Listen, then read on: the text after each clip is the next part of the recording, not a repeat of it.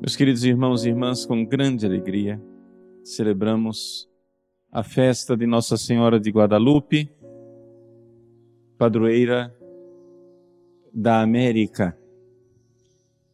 Eu, ela é proclamada para padroeira da América Latina, mas gostaria de dizer e de fazer essa pequena correção que na verdade ela é padroeira da América como um todo porque no seu manto sagrado, na imagem de Guadalupe, aparece de um lado o céu do hemisfério sul e do outro lado o céu do hemisfério norte, e portanto a América do Norte está incluída também.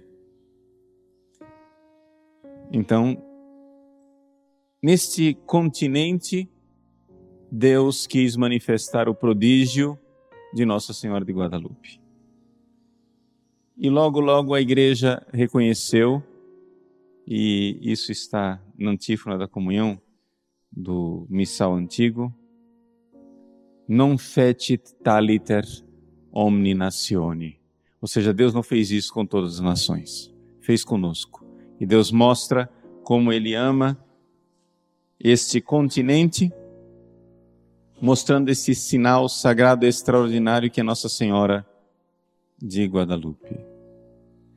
Quando ela apareceu no sábado, dia 9 de dezembro, a primeira vez, ela, em primeiro lugar, fez com que Juan Diego experimentasse no alto da montanha do Tepeyac um pequeno paraíso, de tal forma que nessa experiência de paraíso, que assinala a presença de Deus, Juan Diego, São Juan Diego, não sabia se ele estava vivo ou se ele estava morto, se ele estava acordado ou se estava sonhando.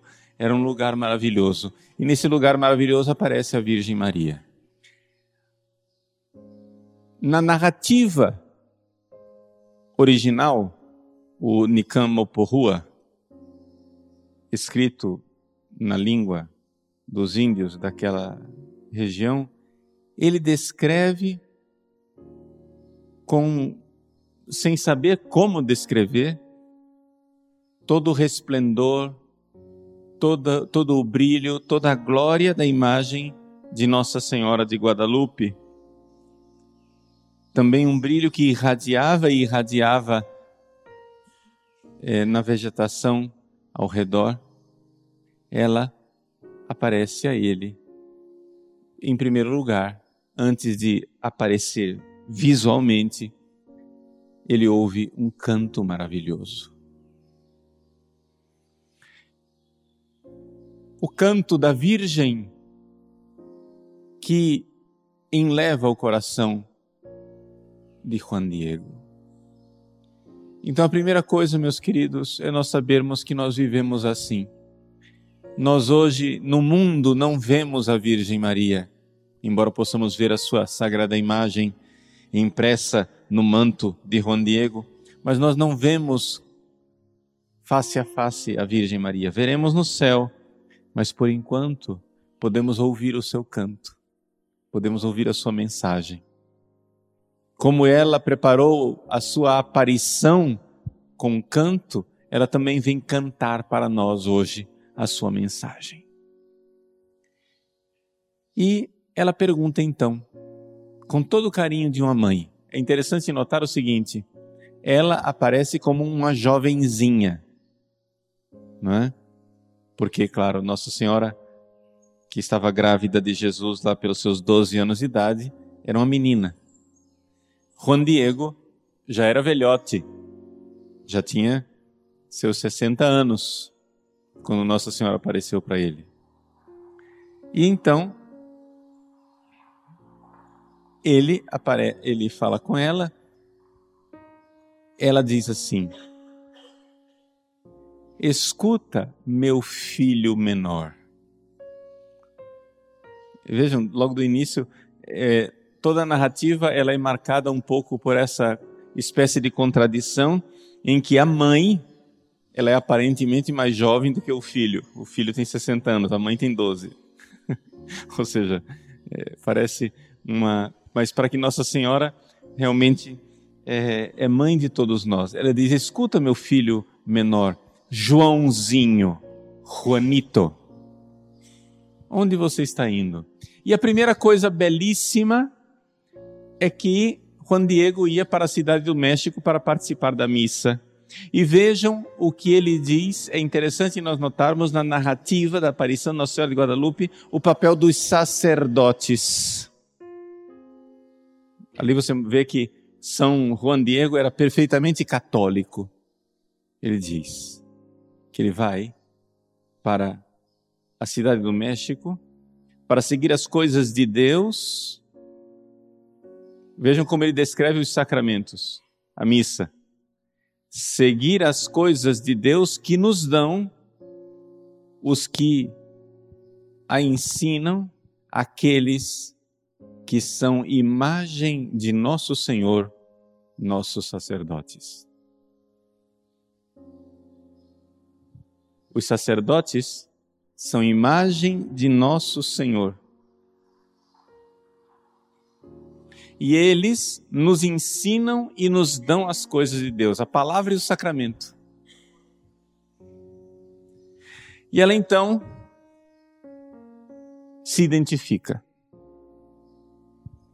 Sabe e tem por certo, meu filho, o mais pequeno, que eu sou a perfeita, sempre Virgem Santa Maria, Mãe do verdadeiro Deus por quem se vive, o Criador de, o Criador das pessoas, o dono do que há ao redor e da imediação, o dono do céu e o dono da terra.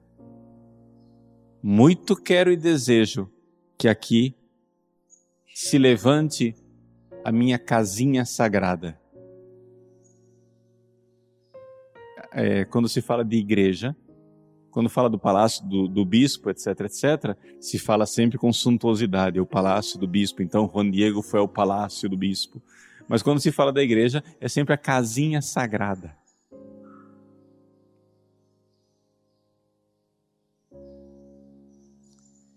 E então, mas para que é que ela quer essa casa? Vejam a finalidade, porque Nossa Senhora não quer simplesmente, ela não é engenheira, ela é mãe. Porque ela quer essa casa. Nela, ou seja, nesse lugar, eu mostrarei e tornarei manifesta o que? Darei aos povos, em todo o meu amor pessoal, todo o meu amor pessoal e o meu olhar compassivo, o meu auxílio e a minha salvação. Amor pessoal, olhar compassivo, depois os cientistas irão ver que na imagem Nossa Senhora de Guadalupe, o olhar é o que há de mais fantástico. O olhar compassivo o auxílio e a minha salvação, porque eu, na verdade, sou vossa mãe compassiva. Essa é a mensagem principal. Ela quer olhar para nós. Eu quero mostrar para vocês o meu olhar. E ela diz isso que quer isso nestas terras e para as demais variadas estirpes de homens, meus amadores, meus, a tradução que está aqui, aqueles que me amam, né? Os que por mim clamam, os que buscam a mim, os que confiam em mim.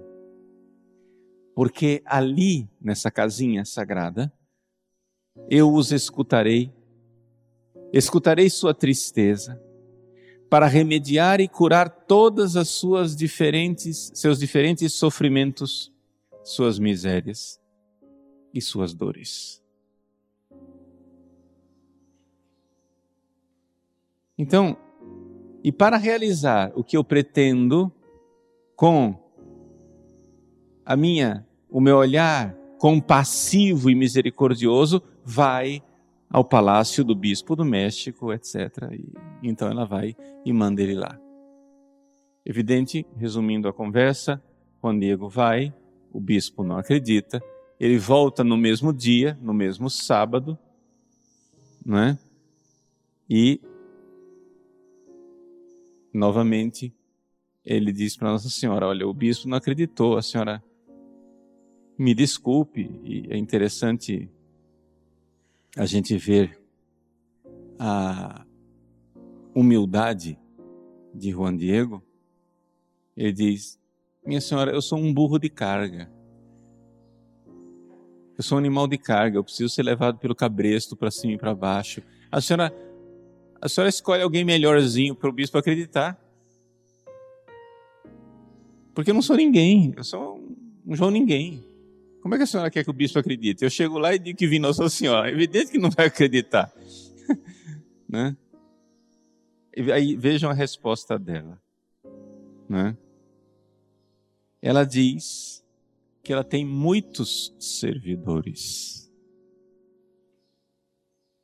Ela tem muitos mensageiros e muitos servidores. Tem muita gente que serve a ela. Escuta o menor de meus filhos, tem por certo que não são poucos os meus servidores, os meus mensageiros, a quem, servidores, eu encarreguei de levar o meu alento, a minha palavra, e que fazem a minha vontade. Mas eu quero você. E aqui o mistério da eleição. Nossa Senhora escolhe quem ela quer. Que talvez humanamente não tenha as qualidades que nós gostaríamos ou que nós escolheríamos. E, no entanto, ela escolhe escolhe pessoalmente. Aí diz: então você vai amanhã de novo, insista.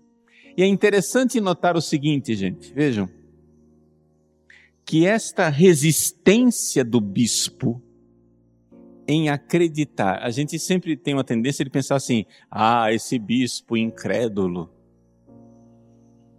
que não acreditou. Gente, qualquer um de nós que fôssemos virtuosos não acreditaríamos. Porque se você é um louco e acredita em qualquer coisa, aí tudo bem. Mas se você é uma pessoa de virtude e alguém chega e diz que viu Nossa Senhora, a primeira coisa, o seu dever é dizer: Eu não acredito. Porque nós não devemos crer em qualquer coisa. E portanto, Nossa Senhora escolheu um servo pobrezinho, humilde, exatamente para provocar do bispo a reação que era o dever, era dever do bispo não crer. E Deus tinha isso desde toda a eternidade, porque se o bispo cresce logo de início, não haveria milagre. Se não houvesse milagre, não haveria. Ou seja, Nossa Senhora não precisaria mandar um sinal. O sinal foram as rosas, as rosas provocaram a imagem no manto sagrado de Juan Diego. Mas é evidente que Deus, desde toda a eternidade, predispôs que fosse assim, que houvesse a incredulidade por parte do bispo, e era dever do bispo não crer.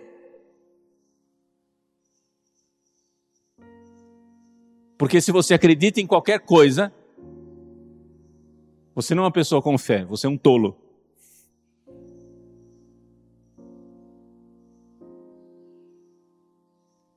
Nós, bons católicos, não cremos em qualquer coisa.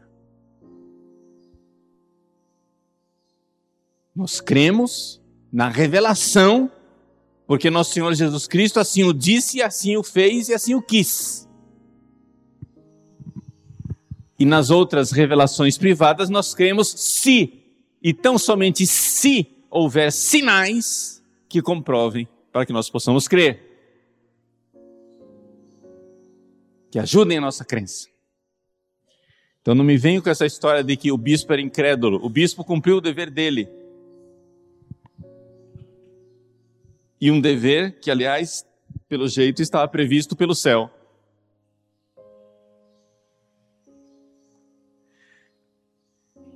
Ele volta lá no domingo e novamente o bispo não crê e diz: é o seguinte. mande sinais. Diga a Nossa Senhora que se não tiver sinal, não tem casinha. Simples assim.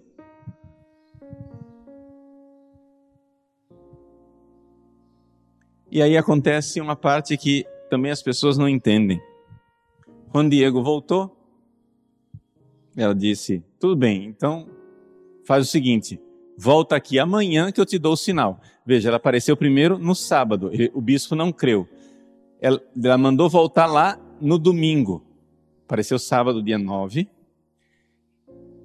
Ele foi lá no dia 9, não acreditou. No dia 9, outra vez, ele voltou a falar com ela. Foram duas aparições no dia 9. Ele mandou ele ir lá no domingo. Ele foi lá sem aparição nenhuma no domingo. Ele foi e falou com o bispo. Quando o bispo não creu outra vez, ele voltou, aí aconteceu a terceira aparição no domingo ainda, dia 10. Ela disse: então é o seguinte, volta aqui amanhã, segunda-feira, dia 11. Só que Juan Diego não voltou dia 11. Era para ela dar o sinal no dia 11. Só que Juan Diego, como um bom católico, foi detido por um dever maior do que ir levar sinais para o bispo. A caridade para com o seu tio doente. O tio dele estava doente, não tinha quem cuidasse, a doença era grave, a caridade cristã o impelia, e é por isso que Juan Diego é São Juan Diego, nossa Senhora está lá esperando, mas Nossa Senhora pode esperar um pouquinho, porque aqui tem o Cristo moribundo que está morrendo, é o meu tio. E a caridade, o amor, o compromisso com um doente necessitado fez com que ele dissesse: para Nossa Senhora, Nossa Senhora, Senhora, desculpa, a senhora aparece outro dia, porque aqui agora eu tenho que cuidar do pobre, eu tenho que cuidar do doente, eu tenho que cuidar do desvalido, porque meu irmão aqui não tem ninguém que cuide dele. E simplesmente Juan Diego não foi lá na segunda-feira. E segunda-feira não tem aparição. Quando finalmente a doença do tio se tornou gravíssima e não tinha outro jeito, Juan Diego foi cumprir o seu dever de católico e novamente ele deu cano em Nossa Senhora. E disse: Não, eu não vou passar lá pelo alto do morro, que é um lugar que eu sempre vou, porque Nossa Senhora vai aparecer, vai me atrasar e eu preciso buscar um sacerdote para dar os últimos sacramentos para meu tio, porque meu tio não pode morrer sem padre. Nossa Senhora, me desculpe, eu vou cumprir meu dever primeiro.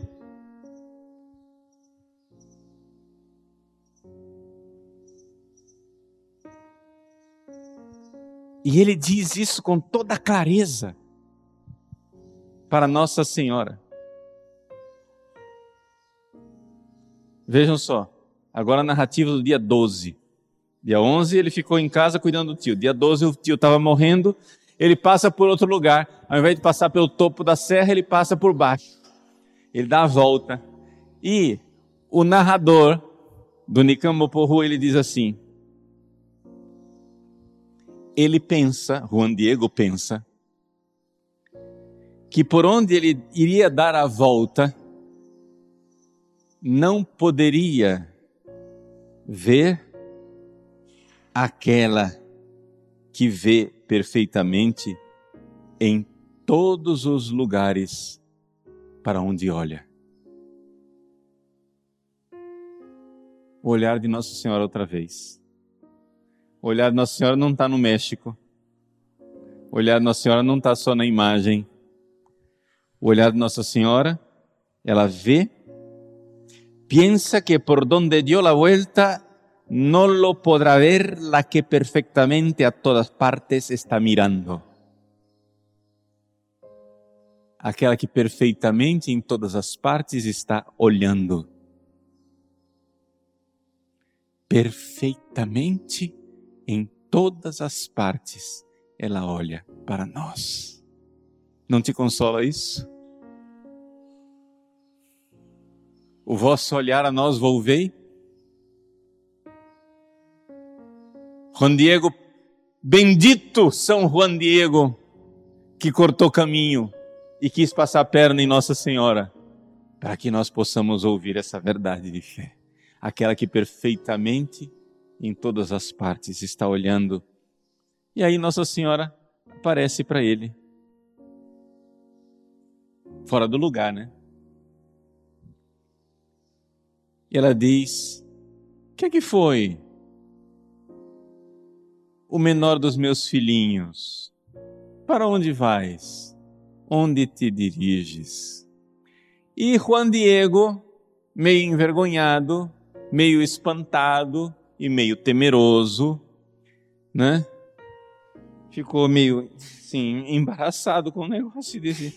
Vejam como ele trata Nossa Senhora, vejam com que intimidade. Minha jovenzinha, minha filha pequenina, meu bebê. Você está bem hoje? Como é que você amanheceu?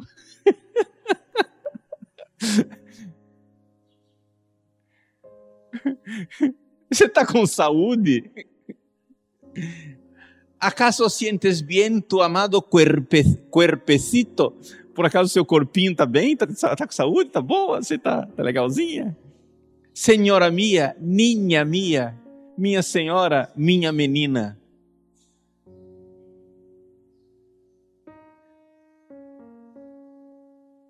Com pena angustiarei o teu rosto e o teu coração. Eu quero que saibas, minha mocinha, que está muito grave um teu servidor, meu tio em uma grande enfermidade o tomou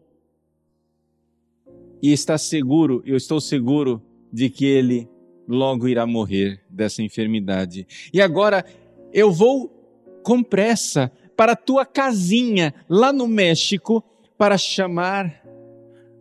Vejam como ele trata os sacerdotes, novamente a mensagem dos sacerdotes em Guadalupe. Para chamar os amados de nosso Senhor. Nossos sacerdotes, para que possam confessá-lo e prepará-lo. Porque na realidade foi para isso que nascemos. Nós que viemos a esse mundo para esperar o trabalho da nossa morte.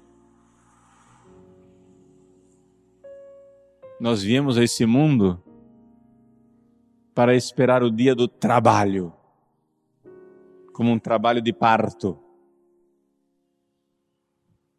Eu vou lá buscar, porque a senhora, tudo bem, a senhora quer uma casa, mas nós viemos a esse mundo aqui, não foi para construir casa. Eu sei que a senhora é importante, a senhora é importante, pelo amor de Deus. Não, a senhora me desculpa, mas é que tem um negócio mais urgente que a senhora aqui, uai. Meu tio está morrendo ele, ele precisa de um sacerdote. A senhora dá licença. Vejam a prioridade. Ele não foi no domingo por causa da caridade. Ele desviou na segunda por causa da urgência dos sacramentos. É mais urgente um padre para atender o moribundo na hora da morte do que uma aparição da Virgem Santíssima. Você entendeu isso?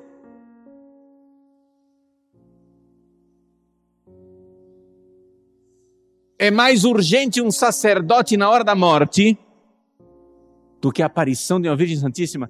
Juan Diego é um santo canonizado. Esta atitude dele mostra o quão católico ele é.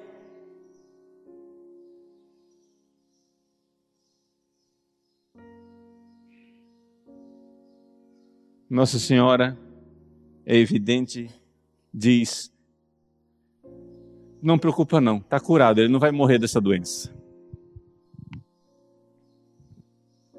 E aí vem a segunda mensagem consoladora de Nossa Senhora. Escuta, coloca em teu coração, meu filho, o menor de todos, que não é nada isto que te assusta, o que te aflige. Não se perturbe o seu rosto, nem teu coração. Não temas essa enfermidade, nem nenhuma outra enfermidade, nem nada que possa te ferir nem afligir. Não estou aqui eu que sou tua mãe? ¿No estoy aquí yo que soy tu madre?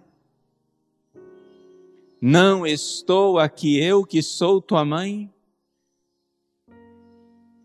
Não estás debaixo da minha sombra e do meu olhar? Não sou eu a fonte de tua alegria? Não estás debaixo do meu manto? e nos meus braços, no meu colo? Tens por acaso necessidade de outra coisa? Que nenhuma outra coisa te aflija e te perturbe, que não fiques angustiado e sofrendo com a enfermidade do teu tio, porque dela ele não morrerá, morrerá agora. Depois morre, mas agora não. Agora.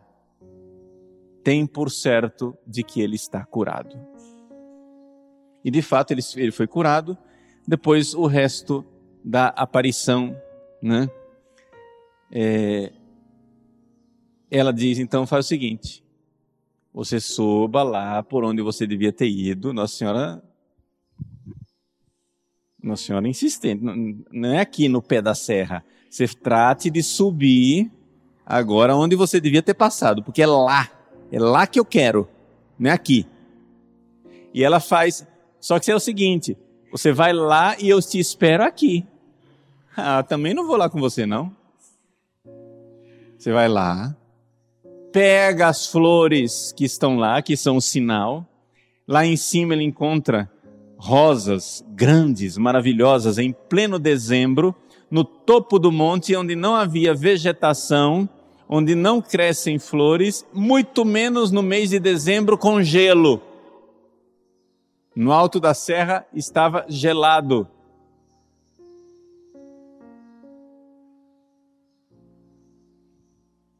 Tinha geada ou neve. O que era, a gente não sabe, mas estava gelado e lá no meio do gelo, rosas de Castilha. Ele colhe as rosas, amarra o manto no pescoço, faz um, uma bolsa no seu manto e traz essas rosas para ela. Ele chega no pé do monte onde ela estava esperando ele. Ela pega as rosas na mão E aquelas rosas abençoadas pelas mãos santíssimas de Nossa Senhora, ela entrega de volta para ele. Ele vai ao palácio do bispo, novamente, grande espera. Não queriam deixar ele entrar quando vem que ele tem rosas, o povo fica admirado. Aliás, uma coisa interessante, no meio do caminho, outra coisa bela. Ele ia no meio do caminho degustando o aroma agradabilíssimo das rosas de Nossa Senhora. Ele ia sentindo o cheiro das rosas no meio do caminho. E aí, quando ele então finalmente chega lá no palácio, os empregados do bispo querem pegar as rosas e eles não conseguem. Toda vez que eles vão lá, põe a mão para pegar a rosa, a rosa vira uma rosa estampada no manto. A rosa desaparece e fica impressa no manto. E ele continua com as rosas lá no seu manto, quando se apresenta ao bispo, ele narra primeiro toda a história antes de abrir o manto, narra toda a história para que o bispo ouça a mensagem de Nossa Senhora e finalmente ele abre e mostra as rosas. Quando as rosas caem no chão, milagrosamente se desenha diante do bispo a imagem de Nossa Senhora de Guadalupe. O bispo cai de joelhos, chora e pede perdão por não ter acreditado. Meus queridos, essa mensagem belíssima de Nossa Senhora de Guadalupe não precisa de comentário. Só a narrativa já é um grande evangelho para nós. Então vamos pedir a essa mãe bendita que nos mantenha sempre debaixo do seu olhar. Porque foi para isso que ela veio no México. Né? Vamos lembrar a finalidade, porque é que ela queria a casinha sagrada. Ela queria a casinha sagrada para que todo o meu amor pessoal, o meu olhar compassivo, o meu auxílio e a minha salvação fosse colocado diante das pessoas. Estamos aqui debaixo do olhar compassivo de Nossa Senhora, porque ela vê perfeitamente, porque ela é aquela que olha em todos os lugares. Vosso olhar a nós volvei.